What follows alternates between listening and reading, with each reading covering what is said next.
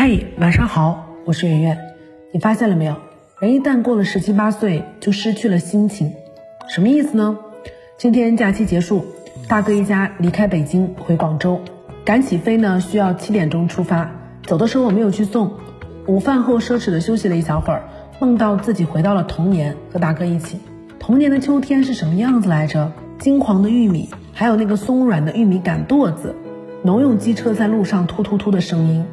中学时期的每个国庆都要准时回家去掰玉米，成堆的玉米要剥皮，总是会时不时的遇到一个惊喜，比如说一个绿色的虫子或者烂掉的那个玉米须。下一场秋雨，全世界都会凉起来，玉米堆会变得潮湿，秋天也会变得潮湿。醒过来觉得有点恍惚，午睡特别容易让人意犹未尽，尤其是有梦。我形容了一下当时的感受，好像有点悲伤。时间怎么过得这么快呀？灵魂停留在了十几岁，肉体居然已过三旬，所以灵魂一直在追赶，步履不停。我们丧失了心情。十七八岁写东西都是心情，悲伤、忧愁、孤独。但成年之后，我们就没有了这些东西。我问我哥，你的坏心情都有什么？他说累和烦吧。没有悲伤和孤独吗？没有，很少有吧。确实是太忙了。家里跟公司都是一堆的事儿，也没有时间去感受什么悲伤啊。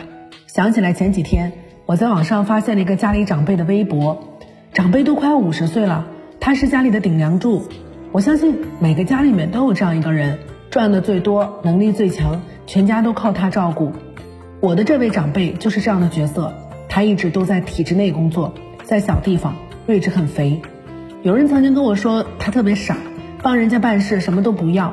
换人早就捞得盆满钵满了，结果很傻的这位长辈还是因为办事流程有瑕疵被留薪停职。这一切都是大人的事儿，长辈在我们面前永远都是乐呵呵的。全天下的长辈似乎只有一种面孔，慈爱。看到微博的时候，想起来我哥曾经跟我说，他觉得长辈其实是很孤独的人，没有人跟他一起担当，没有人感受他的感受，但是他又一直在那像一棵树一样撑起来别人。成年人谁也不好意思说自己孤独。比如说，你不会说我大爷是个很孤独的人，我二叔是个很孤独的人，我父亲是个很孤独的人，有家有业有妻有子。你说孤独不合时宜，但在长辈的微博里面确实可以看到孤独。他说没有人会理解他，也没人知道他的想法。他有一些愿望，比如说带九十岁的老母亲飞机旅行，可惜不能成行了。航空公司不建议老人乘坐飞机。他还想写一本书。他也记录一些生活当中的小事情，比如说自己今天下午去参加了一个同学聚会。看完微博以后，我偷偷打电话问航空公司的朋友，到底九十岁的老人能坐飞机吗？网友告诉我，其实没关系，只是航空公司不愿意。我很想偷偷告诉长辈可以坐飞机，但是我没有说，我不想让他知道我曾经窥探过他的孤独和寂寞。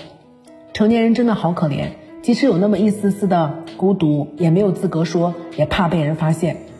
秋天就要结束了，二十九岁的下午，那一丝复杂的心情也疏忽之间不见了。晚上有一位同行来拜访我，说是想要取经一下自媒体流量增长的秘密。